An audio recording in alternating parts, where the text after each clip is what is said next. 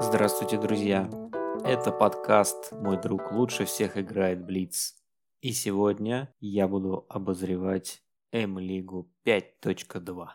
Я внимательно изучаю отзывы слушателей на мои подкасты, и сегодня хочу попробовать немного новый формат. Сегодня будет больше обсуждений команды, и особенно успешных обсуждений команды, обсуждений, когда они привели к правильному ответу. К счастью, последняя игра дала много материалов для таких вставок. Мы взяли 24 из 36 вопросов, и если в предыдущей игре я с трудом смог найти один вопрос, на который мы ответили командно, то в этой игре я нашел целых 7 случаев, когда обсуждение команды приводило к правильному ответу, а не индивидуальное мастерство. Этот подкаст будет разбит на четыре части. Первая часть традиционно грабли. Мы рассмотрим случаи, когда мы опять не ответили на вопрос по тем же самым причинам, по которым мы обычно не отвечаем на вопросы. В связи с тем, что в последней игре так сильно выстрелила именно командная работа, я попытаюсь как-то обобщить этот опыт и попытаюсь понять, почему иногда это работает, а иногда не работает совсем. В третьей части я расскажу о нескольких пуантах, которые я нашел в вопросах, часть из которых мы заметили во время игры, а часть не заметили, и это стало одной из причин невзятия этих вопросов. А четвертая часть – это снова рубрика «Взятие недели». На этот раз чудесное спасение от нашей рыжей бестии.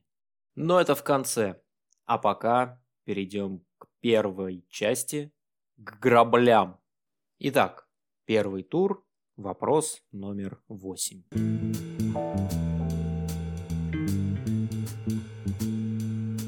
Вопрос с раздаточным материалом. Перед нами надпись США-8 звездочек. На следующей строчке Канада-5 звездочек. Пробел 4 звездочки. А теперь сам вопрос. Композитор Майкл Колграсс был очень популярен в США. Однако Канаде мало кто обращал на него внимание.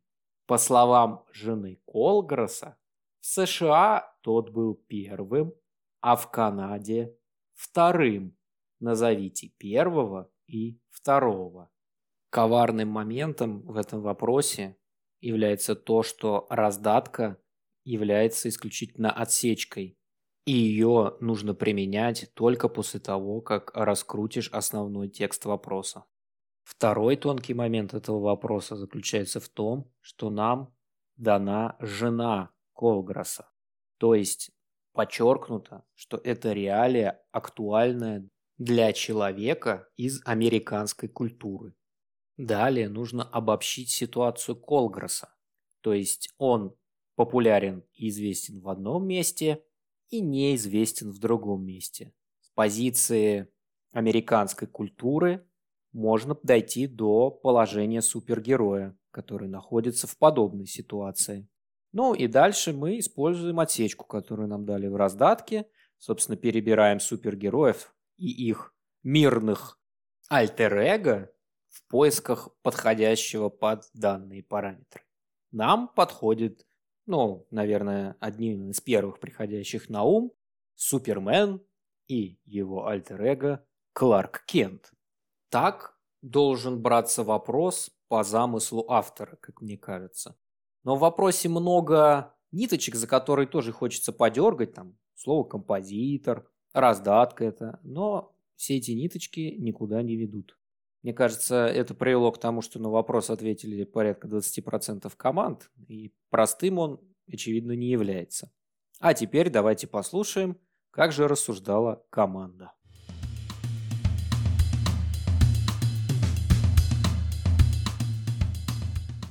Восемь звездочек, пять и четыре. Колграсс, если записать на английском США, подходит. Кол... Грасс. То есть первый, видимо, Колграсс, а второй надо как-то сейчас с буквами поиграться, чтобы... Ну, там еще французский язык в Канаде, может, в ну, этом да. Ну, типа, эм, ни- А ниже быть, травы он- там. А может, он был тезка кого-нибудь в Канаде? В США, то есть он был сам по себе эталон, а в Канаде копия кого-нибудь. Причем по словам жены. Зачем нам сказать жены? Ну, жены и жены, Э. конечно. Наверное, это не важно. То есть, ну, по буквы русские или английские? Я думаю, что скорее Ну, английский. Тогда вот фамилия подходит. Давайте А. с буквами поиграем. Кол- поиграем Хорошо, да, Кол Может, Грасс. Может, действительно с фамилией связано? Колгра, типа, а, трава? Может, нет. тёзка, Колби? чья-то тезка, нет? Ну, грасс, трава. Да. Такое обсуждение.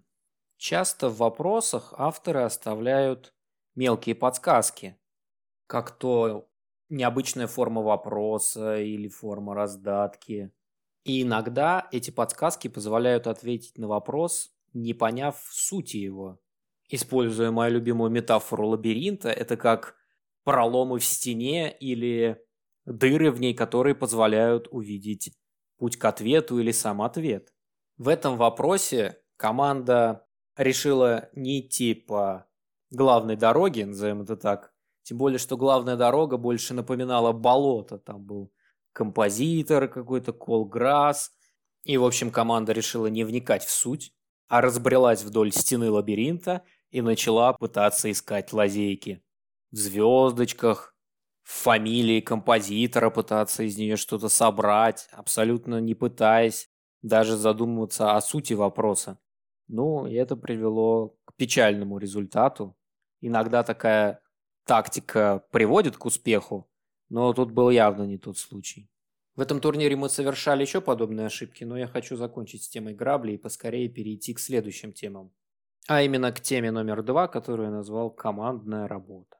Мне кажется, интуитивно все понимают, что такое командная работа. То есть, когда люди для решения какой-то задачи слушают разные мнения друг друга и обсуждают их. Однако, мне кажется, не лишним будет формализовать этот процесс. К счастью, конечно же, это сделали до меня. Достаточно вспомнить знакомую многим систему распределения на роли.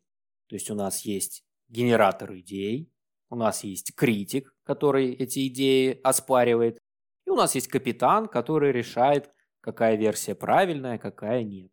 Эти роли не обязательно закреплены за конкретными людьми в команде. Во время обсуждения они могут постоянно меняться, но общая концепция обычно сохраняется. В применении этой схемы перед нами встает старая проблема – это ограниченность времени. Минуты может не хватить на все замечательные интересные идеи от генератора. Эту проблему можно попытаться решить старой доброй рамкой, только применить ее в более частном виде. А именно, как называет это, например, Павел Вершов, нужно сформировать запрос на поиск. То есть не городить рамку полностью когда, где, что, а ограничить область одним вопросом. То, о чем я говорю, мне кажется, проще объяснить на примерах. Итак, вопрос номер 10.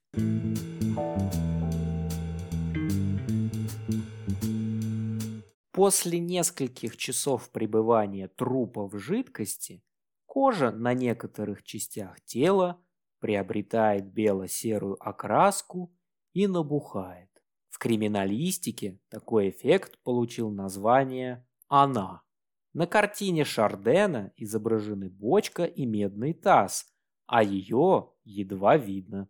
Назовите ее двумя словами на соседние буквы алфавита. Я предполагаю, что автор вопроса сначала нашел первый факт, а потом подогнал под него второй. Тем не менее, вопрос берется именно по второй части. На этот вопрос мы ответили, поэтому я хочу сразу перейти к обсуждению команды.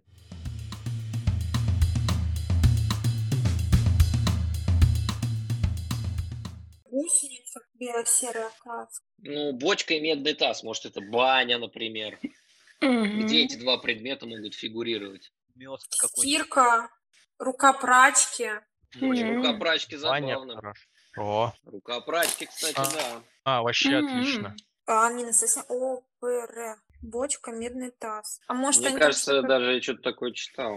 Не, ну, опять, на что это будет похоже? Представь себе труп, вот бело-серый, зебры. Ну да, да, да. А, Может, бабочка какая-нибудь. березовый веник. Кажется, я Ну, читал эту книгу. Очень классная. В этом обсуждении я сообразил, что из первой части каши не сваришь, поэтому смог сформировать запрос на поиск из второй. Из всей рамки здесь понадобился только вопрос «где?». И штатный командный интуит Кристина сделала результативный выстрел. Если кто не знает, то интуит – это название еще одной роли в команде. Это человек, который берет вопросы с помощью озарений и инсайтов, не всегда даже понимая логику вопроса. К этой минуте слушатели подкаста, мне кажется, начинают думать, что я держу их за идиотов, рассказываю им очевидные вещи и сыплю банальностями. Однако я считаю, что эти вещи очень важно проговорить, потому что регулярно сталкиваюсь с пренебрежением этими базовыми навыками. В следующем вопросе я хочу показать, как грамотный запрос на поиск резко меняет обсуждение и приводит к правильному ответу. У нас вопрос из третьего тура Бориса Белозерова, номер 32.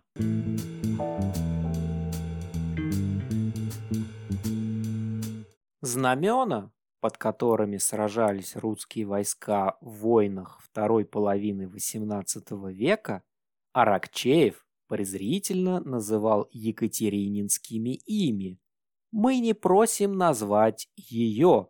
Ответьте, в какой стране, согласно одной версии, она является символом мужества и упрямства.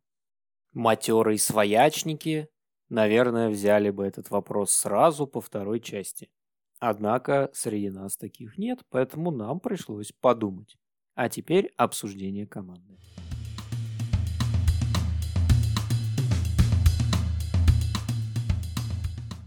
Это орден подвязки, Может, они- где у нас? Во Франции? Ну, возможно. Имя. И ее. Подвязка, отлично. Да, это, это, это хорошо. Англия, получается. подумаем. э, Екатерининская простыня. женские- Женские аксессуары, вот простыня, да. Вот я не знаю, Англия, Франция, это я не в курсе. Может, вот Англия, орден подвязки. Орден подвязки. Простыня, может быть. Упрямство, так звучит, упрямство. Ну, орден это он, а она это что? И надо страну ответить. Подвязка, подвязка. Просто, фу- наверное, намек на то, что знамена было какой-то формы, там, треугольный, круглый, действительно. Может, Шотландия, юбка, клетчатая юбка, нет? Кстати, А. интересно. Так он килт же, нет? Да, одна версия. Кстати, Да неплохо. что ж такое-то? Килл? Что, Шотландия? Он. Ну, да, например. Ну, юбка. лучше щелкает с юбкой, чем Англия с подвязкой. Ну да. Фух, слава богу. Здесь снова сработала наша с Кристиной связка. На правильный запрос ее интуиция моментально выдала правильный ответ. И на этой позитивной ноте я хотел бы перейти к третьей, довольно объемной части моего подкаста. Здесь я расскажу о различных мелочах, которые встретились в вопросах этого турнира, которые были очень важны для взятия. В первом примере я хочу рассказать об особенностях формы ответа в вопросах с пропуском букв. Вопрос номер два.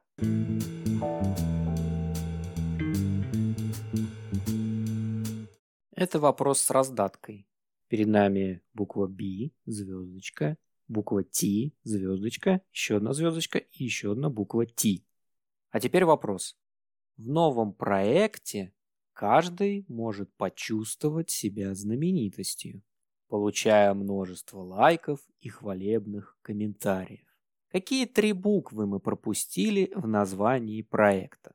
Должно показаться странным, что авторы вопроса попросили не воспроизвести слово полностью, а назвать именно три пропущенные буквы. Это на самом деле нетипично. И обычно означает то, что из этих трех букв должно сложиться какое-то осмысленное слово. Дальше я хочу перейти к обсуждению команды. Что где когда модно пользоваться футбольной терминологией. И сейчас мы услышим сольный проход Максима Скрипниченко.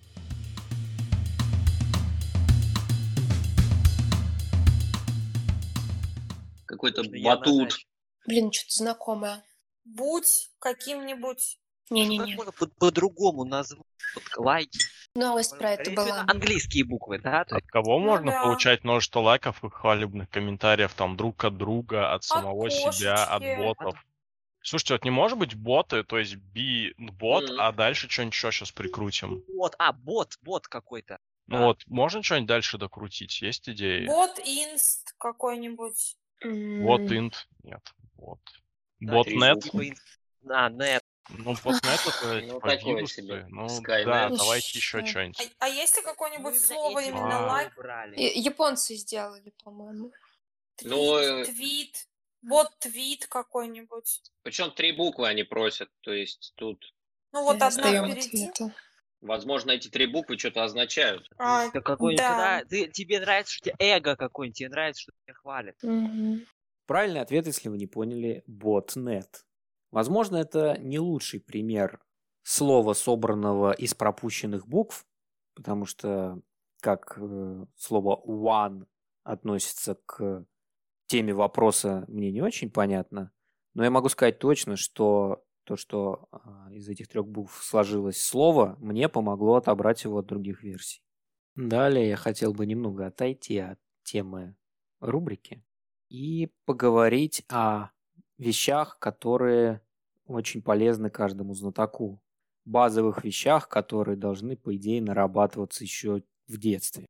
В предисловии книги Натальи Манусаджан, посвященной интеллектуальным играм, я, признаться, прочитал только предисловие, есть такая метафора. В ней различные а, игры, типа игры в ассоциации, и там бескрылки, даже своя игра сравниваются с ручейками, которые втекают в бурную реку «Что, где, когда». То есть для того, чтобы играть «Что, где, когда», очень полезно обладать навыками вот этих мелких игр. В следующем вопросе нам откровенно не хватило навыков игры в синонимы. Итак, вопрос номер 12.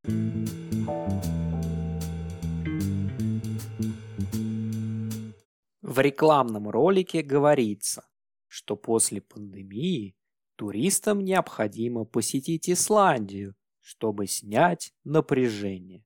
Какие два слова мы заменили в тексте вопроса? План взятия вопроса предельно прост, как мне кажется. Два слова, которые явно торчат, это снять напряжение, и они напрашиваются на то, чтобы подобрать к ним соответствующий синоним. Синоним, который будет подходить под Исландию. К примеру, расслабиться, отдохнуть, развеяться, остыть, расслабить булки, успокоить нервы. И к Исландии у нас подходит, конечно, выпустить пар. Исландия у нас, как известно, страна гейзеров. А теперь давайте послушаем, как страдала команда на этом вопросе.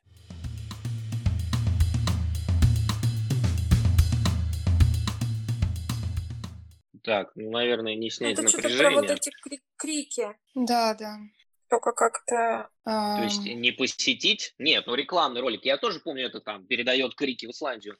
Да, А, там два слова. Покричать в Исландии. Короче, снять Нет. напряжение, синоним какой-то, видимо, должен быть. Э, Убрать стресс. Есть Кинуть. особенности у исландского туриста, чтобы с этим можно было что-то щелкать. Что там есть? Кинуть- Там Кинуть фьорды, монетки Гейзеры. вулкан. фьорды, вулканы. Э, Соблюдать дистанцию. Что-нибудь, там же народу мало. Ток, напряжение, ток, сопротивление. А, Отключить этом сопротивление. смысле. Чтобы преодолеть сопротивление. Снизить. Чтобы уменьшить дистанцию, увеличить дистанцию. Или не Исландию. На песке синонимов мы оказались рыбами, неспособными вымолвить и слова. А в следующей части рубрики я хочу поговорить о нелегкой доле технаря в мире «Что, где, когда». Как вы все знаете, большинство вопросов «Что, где, когда» связаны с, скажем прямо, гуманитарными темами и требуют знаний в основном в культуре, литературе, истории. Для вопросов же технической направленности выделяют турниры резервации типа научпопа. Это при том, что, насколько я могу судить, чуть ли не большинство игроков являются технарями. Я сам, как вы знаете, тоже инженер по профессии, вообще-то. Да и большинство знатоков прошлого были в той или иной степени связаны с естественными науками. Но и в этой бочке филологического меда есть небольшая ложка технарского дегтя. Итак, вопрос номер 20.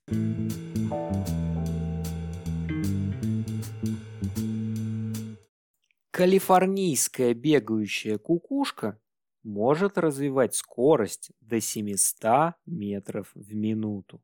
Любопытно, что стаю этих птиц в английском языке называют словом со значением «он». Назовите его словом, ставшим нарицательным. В этом вопросе Артем Колесов, его автор, оставил жирную подсказку именно для технарей.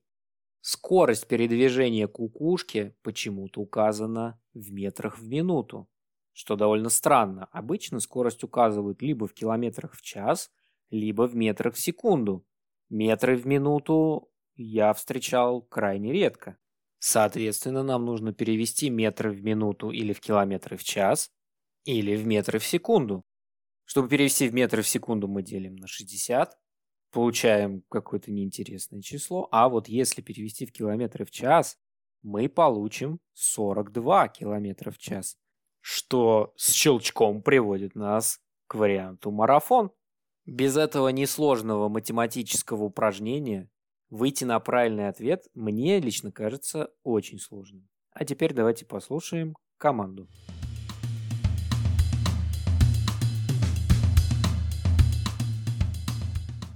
Ну, то есть какой-то бренд, наверное, типа Xerox в этом смысле.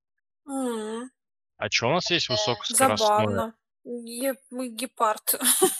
Бегающая, то есть она бежит, что ли? Слушайте, а Машина какая-нибудь. да, а фильм мультиков- Знаете, вот, фильм которая резко перемещается. Вот какой у нас визуальный Да, образ. мультиков, где была эта птичка, и за ней гонялся Полароид? койот. Помните? такое, который вспышек много. Да, да, э, Настя, да, да. Ну, Что ну, Настя ну, ну говорит? да. Про, Койот койо- про гонялся. койота и про эту штуку. Вот, и не знаю, а койот, например, это бар. Это уже нарицательное какое-то слово. Сеть баров. э, Вот это Гадкий вот, койот. Нет, здесь Да. Xerox, мне кажется, будет то, что он быстро выстреливает из себя. Телетайп какой-нибудь. Мгм. Так, ну так надо, чтобы, чтобы стая птиц как-то называлась. Стадо. Стая. Калашников, что-то я не очень понял. Такая вот по земле бегает тучка маленькая. Что это похоже? Когда вспышек много, стробоскоп, рентген. Такое обсуждение. Команда, совершенно не привыкшая к вопросам, для ответа на которые нужно на зубок знать не Мандельштама, а таблицу умножения, закономерно села в лужу. В продолжение темы выхода из плоскости я хотел бы рассмотреть следующий вопрос. Возвращаемся к первому туру. Вопрос номер шесть.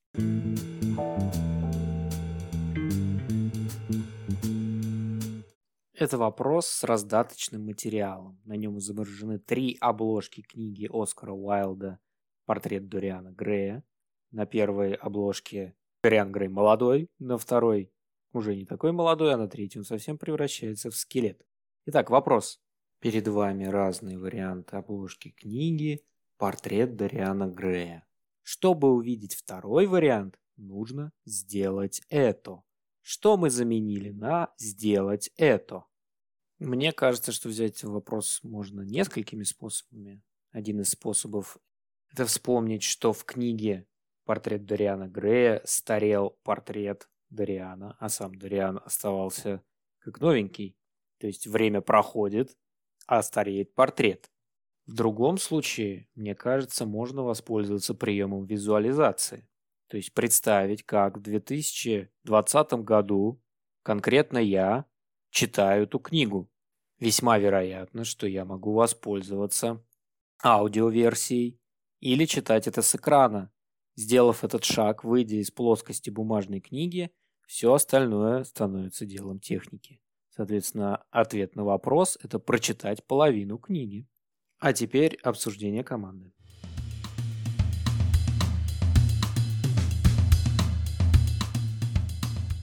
Наложить один на другой. Или в зеркале там что-нибудь. Может быть, плеснуть вино? Ну, что типа, он же от разврата, условно говоря, старел. Ну, тут много вариантов, там, да? А может занюхаем. соскоблить, как Это, в э, монетке, знаете, там, когда Не, ребят, ну тут это, надо как-то к сюжету книги как-то Да. прицепиться. Да. Ну, блин, плеснуть вино, это... А в конце он что, он же нож может вонзил? Покрыть в- ржавчиной, Портрет или что сделал? побрызгать, протереть водой. Что можно зеркалом сделать? Плеснуть хлороформа? А нельзя вот соскоблить, может, какой-нибудь слой? Или наложить какой-нибудь фильтр? Может, они продаются там с фильтрами? Это же явно одна и та же обложка. Ну, Или там растворитель? слой. Ну, вот может быть такое. Последняя, похоже, как будто она запотела. Может, утюгом прогладить. Тупо. То есть Ну. она сама со временем разрушается. Заморозить, протереть Подождать. горячее, протереть холодное. Подождать. Ну, Подождать, подождать, кстати, хорошо. Не делать ничего, ничего не делать. Мы не смогли выбраться из плоскости, что и привело нас к такому результату. А далее следующий пункт программы, который я назвал «Трудности выбора». Вопрос номер 31.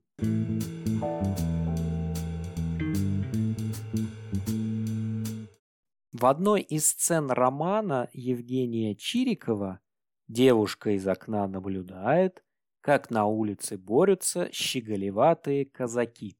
Писатель сравнивает эту ситуацию с ним.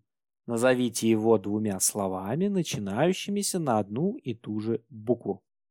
В обсуждении этого вопроса у нас было две, можно подумать, равноправные версии. Сейчас я включу обсуждение команды, а после объясню, почему равноправными они не являются.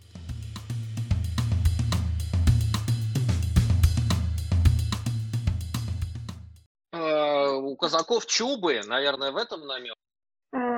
Может, это как борются с животным, павлины, как борются, нет? Брачный, Двумя словами. Я думал, там Брачный бой. Брачные бои. А, хорошо.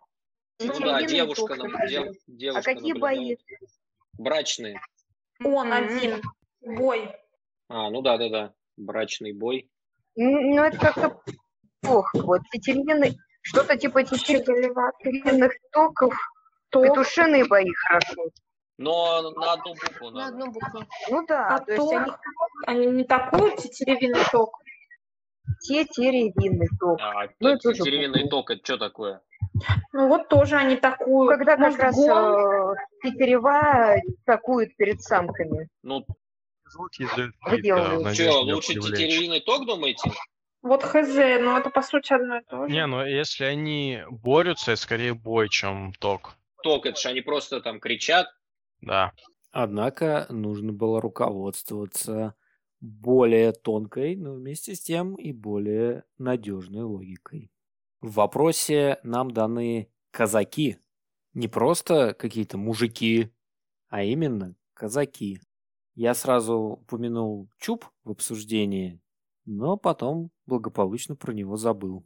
Насколько я понимаю, указав в вопросе казаков, автор имел в виду их сходство с тетеревами, прости господи. И именно так нужно было отбирать.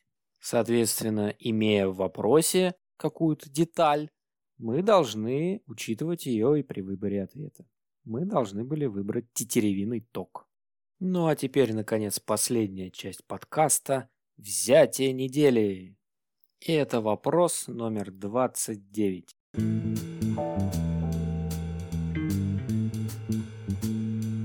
Это вопрос с раздаточным материалом. Мы видим фотографию дома с граффити. А теперь вопрос. При создании своих работ художник 0331C использует в том числе тушь. В каком слове мы пропустили буквы?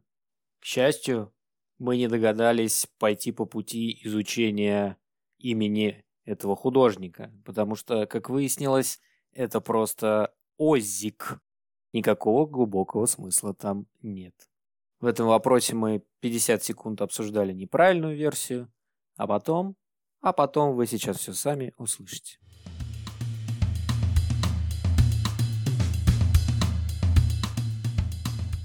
Так, типа как от дыма что-то Черная кошка, место встречи изменить нельзя. Мужик Кошкин дом, стоит. кстати, был, был рассказ, где до- дом сожгли. Ага. Ретушь. Ретушь. А в чём юмор? Не знаю. А, а, типа это Типа он фотка, берет он- как какую-то фотку, и, ну, это видно, что это явно старое фото, вот Мгм. просто с какой-то а херни. он Он ей дорисовывает кота. Хорошо, Ну ладно. допустим. Ну, как-то это Ну, странно. это что-то, да, как так обычно же не делают, чтобы половина слова. Да нет. А Сережа Э, что С- говорит? Ну, Что-то говорит? Я как сейчас говорю.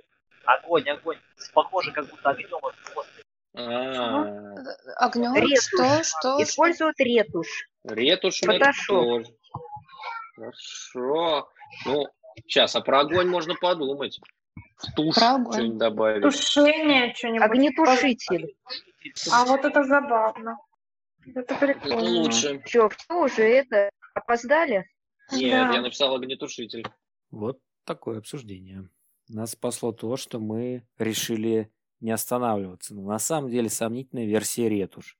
И на последних секундах Настя смогла собрать из разрозненных кусочков огнетушитель. Подкаст уже получился довольно длинным, и меня не хватает времени и сил, чтобы добавить сюда обсуждение вопроса 35, в котором я в силу своего скудоумия не заметил правильную версию, да еще и с объяснением Максима. И очень жаль, что не влезли э, замечательные ответы Сережи на вопросы. Но я думаю, у нас все впереди. Оставляйте свои отзывы. Мне будет очень интересно узнать, понравился ли вам немного измененный формат. Всем спасибо.